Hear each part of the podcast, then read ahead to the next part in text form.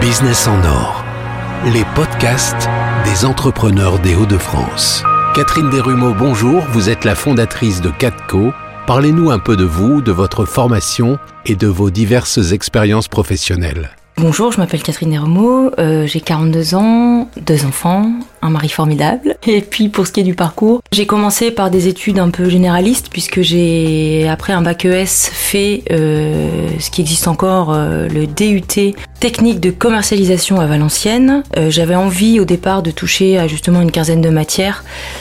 Sans rester trop enfermé. Donc c'était une formation qui permettait de toucher aussi bien au marketing, la com, la compta, l'informatique. Et l'idée première, c'était de faire une école de commerce. Alors j'ai motivé pas mal de personnes et finalement j'y suis pas allée. Parce qu'en cours de route, j'ai pris connaissance d'une formation qui s'appelle euh, le magistère de marketing direct, donc MMD, avec euh, cet euh, attrait pour le comportement du consommateur. C'est ce qui vraiment m'avait fait rentrer dans cette formation. C'était une formation qui permettait vraiment de, à l'époque des grands VPCistes, rentrer soit chez l'annonceur, soit en agence. J'ai fait des stages très variés et bah, j'ai démarré après une petite parenthèse de six mois à Madagascar. Ça fait partie du parcours finalement, d'aller voir un peu tâter l'humain ailleurs. Bah, j'ai démarré sur des métiers bah, très proches de cette formation puisque j'ai commencé par être au service euh, fidélisation de la redoute Belgique. Donc c'était 15 personnes. J'ai adoré. Euh, voilà, tout le monde dans le même couloir. Euh, on avance sur les projets le lundi matin au café. voilà, il y avait une vraie relation entre chacun.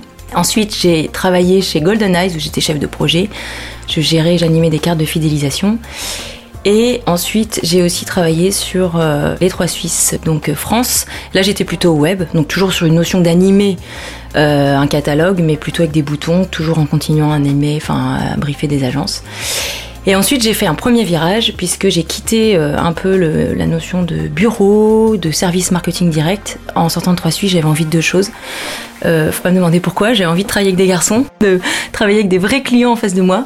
Et j'ai répondu présente à quelque chose qui s'est présenté à moi, à savoir ouvrir une boutique qui s'appelle euh, le Galodrome, une enseigne euh, locale, euh, qui met en avant les valeurs de la région et qui propose des produits assez graphiques sur cet univers-là. Et du coup, bah, j'ai pris la notion de gestion de boutique. Ensuite, avec le temps, j'ai aussi coordonné des boutiques et puis j'ai grandi aussi avec le volet humain puisque j'ai eu carte blanche sur le recrutement, voilà. Donc ça c'est un peu mon parcours avant de créer Catco. Alors pouvez-vous nous décrire l'activité de Catco? 4Co sur le site internet, c'est quatre collaborations possibles. C'est comme ça que je l'ai lancé, puisque j'ai quatre volets. Aujourd'hui, 4Co, euh, si je devais le résumer, c'est pas forcément euh, en trois phrases, je suis beaucoup sur le sur-mesure, donc c'est pas facile à résumer, c'est des métiers moins palpables qu'avant. On est chef de projet, on anime des cartes, on est dans une boutique, on vend des t-shirts, c'est très compréhensible. Aujourd'hui, 4Co accompagne en fait, euh, j'accompagne à la fois les collaborateurs, je fais exprès de le dire en premier, et les managers dans leur transformation là où ils en sont. Donc je les accompagne, je réponds aux questions qui sont les questions du moment. Euh, je travaille essentiellement sur trois points. Je travaille euh, la notion de cohésion, euh, la notion de facilitation. C'est un grand mot, mais qui veut, ni plus ni moins dire faire émerger et converger un groupe vers un retour partagé. Mais c'est plus simple à expliquer avec un exemple concret. Et ensuite, je travaille un troisième point, l'engagement. Donc l'engagement, c'est plutôt l'appropriation des, concepts. C'est-à-dire, voilà, aujourd'hui, une banque a envie d'être ça, ça, ça. Et eh bien, alors, comment on fait pour justement les collaborateurs s'approprient le concept ou l'envie, le sujet du moment? Donc euh, ça se concrétise en fait avec des ateliers collaboratifs et créatifs que je co-conçois, je les, imagine avec mes clients, ça se fait ensemble. Et ces ateliers collaboratifs et créatifs euh, permettent justement, avec un groupe de 10 à, ça va dépendre, on peut être, j'ai déjà eu des groupes de 150 personnes, à répondre à leurs problématiques avec trois euh, gros, on va outils je travaille essentiellement avec les techniques créatives. J'ai une mallette là euh, avec des, fiches recettes. Alors mon travail c'est pas justement de tout prendre, c'est d'aller choisir le bon outil au bon moment. Euh, j'ai une journée, une demi-journée, j'ai plusieurs euh, une mission un peu plus longue. Euh, donc j'utilise aussi les outils collaboratifs. Donc le collaboratif c'est travailler ensemble. Donc on n'est plus sur forcément des modes descendants comme avant. On a des modes participatifs, collaboratifs, c'est tout le monde a quelque chose à dire. Bah, dans les ateliers, l'idée c'est que tout le monde parle. Je suis un peu un chef d'orchestre, neutre, pas dans le projet, mais justement qui met en mouvement le moteur et le volant. Donc le moteur, bah, le, moteur c'est les équipes, c'est vraiment ce qui fait avancer la machine. Et le volant c'est celui, donc euh, mon signataire, ça va être le, dirigeant, ça va être le responsable RH, ça va être le responsable transformation, qui lui, son rôle c'est de donner la direction. Donc mon travail c'est vraiment de les mettre en mouvement ensemble. Le dernier outil que j'utilise, que je ne nommais pas avant, finalement c'est euh, bah, des outils que j'invente complètement sur mesure pour le client puisque ça évite de reproduire des choses qui existent déjà et c'est d'aller chercher dans son, dans son fort intérieur bah, des outils qui correspondent parfaitement au brief et ce qui pourrait permettre de répondre à l'objectif du moment. Vous avez un exemple concret d'une de vos réalisations? Bah, je vais prendre un exemple concret euh, plutôt récent, donc euh, bah, Nord qui est un bailleur social, euh, avec une volonté d'animer un community manager un peu différemment de ce qui avait été fait auparavant, puisqu'ils sont en train de mettre en place un projet d'entreprise qui va prendre 6 mois, voire 12 mois. Et l'idée, c'est justement de dire, on va pas faire un truc dans notre coin, mais de les mettre en échauffement, à savoir travailler autrement. Donc ça se passe sur une matinée, on a euh, 40 personnes, donc euh, j'imagine des séquences. En fait un atelier c'est hyper structuré, on a un timing, il faut vraiment euh, que ce soit euh, ultra préparé, parce que ça se passe jamais comme prévu, donc ça permet de mettre des fantaisies, de pouvoir activer, enfin rectifier le tir. Donc je vais travailler euh, sur euh, des échauffements et ensuite je travaille sur des séquences avec autour du jeu pour chacun s'exprime. Donc là on avait décidé ensemble de mettre en avant les talents respectifs de chacun. Ça permet de faire connaissance et euh, voilà de sortir un peu qui est qui dans cette équipe, parce que souvent les gens se retrouvent en comité mais ils n'ont pas la chance de se voir tout le temps. Ensuite, on a travaillé le nous, donc le nous aujourd'hui. Aujourd'hui, euh, qu'est-ce qui fait de quoi avons-nous besoin pour nous engager dans ce projet qui arrive?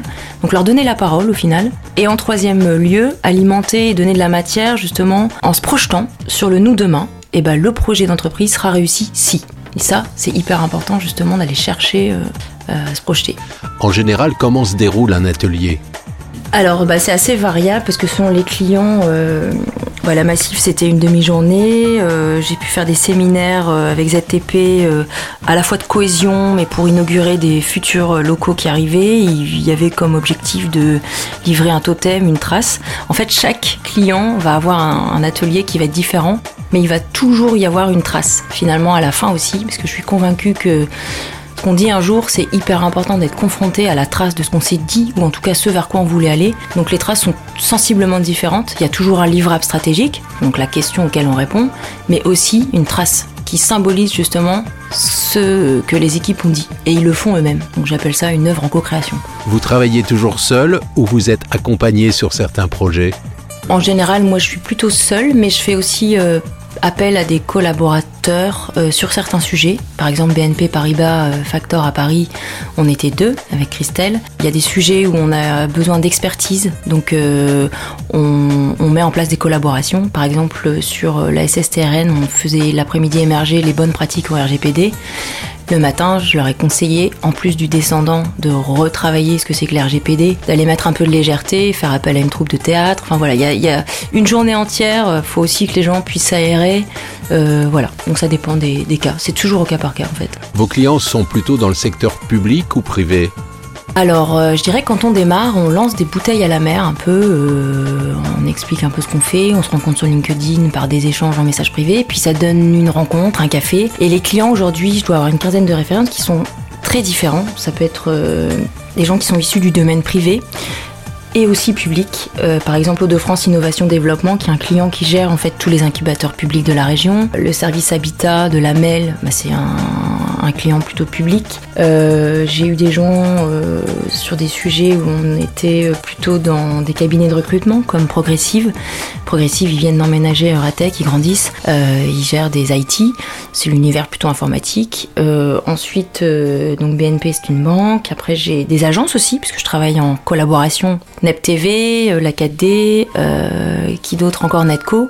Netco, ça a été mon premier client avec Bruno Acou, qui m'a fait travailler avec 180 personnes d'un coup toute seule. ça a été mon premier challenge. Et j'avoue que ça rend un peu, enfin ça conforte en tout cas. On se met la pression, mais une fois qu'on a réussi, ça rend plus fort. Ils ont tous finalement un fil conducteur, ils ont tous une équipe et ils ont tous envie d'avancer, une intention. Voilà, de dire euh, on, on joue le jeu du collaboratif. En fait, c'est ça. Mais euh, après, il n'y a pas de domaine. J'ai même travaillé avec Eura Santé. Enfin, il n'y a pas de domaine précis. Qu'avez-vous trouvé comme avantage à créer votre entreprise ici dans les Hauts-de-France? Alors je trouve que c'est une région où il y a une, une énergie. Euh, une énergie euh, à la fois euh, humaine, conviviale. Bon, tout le monde le dit, mais je pense que c'est bien aussi de l'entendre. des villes comme ça, Nantes, Lille, on entend ça tout le temps. Quand on voyage et quand on revient, on se rend compte à quel point cette notion de solidarité aussi, on peut compter les uns aussi sur les autres. Quand j'ai commencé, moi, Catco, je suis pas partie d'un truc tout fait. J'ai mis un voilà, j'ai rencontré euh, des personnes.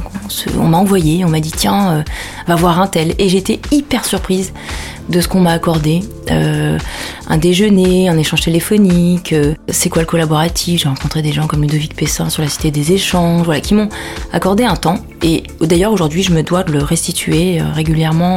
hier, c'était un café, ça peut être un échange téléphonique. Je trouve qu'il y a des gens qui, voilà, qui donnent de leur temps et qui sont inspirants, qui débloquent, moi qui m'ont débloqué à un moment donné où ça tournait en boucle en disant ok il y a trois moteurs, comment je fais? Ou ou ou, quelqu'un me dit mais non, fais et et et, tu prends le moteur humain RH, tu prends ta créativité, euh, le côté collage, etc. Mais tu mets aussi le sens, euh, plutôt que faire l'un ou l'autre, fais tout. Voilà, tous ces échanges, euh, donc en termes d'entrepreneuriat, moi ça a été inspirant. Et il y a aussi des associations, des groupes, des, des after-work en fait, on se retrouve autour de groupe où on se dit mais tiens en fait avant j'avais l'impression d'être différente mais en fait je suis pas si différente que ça.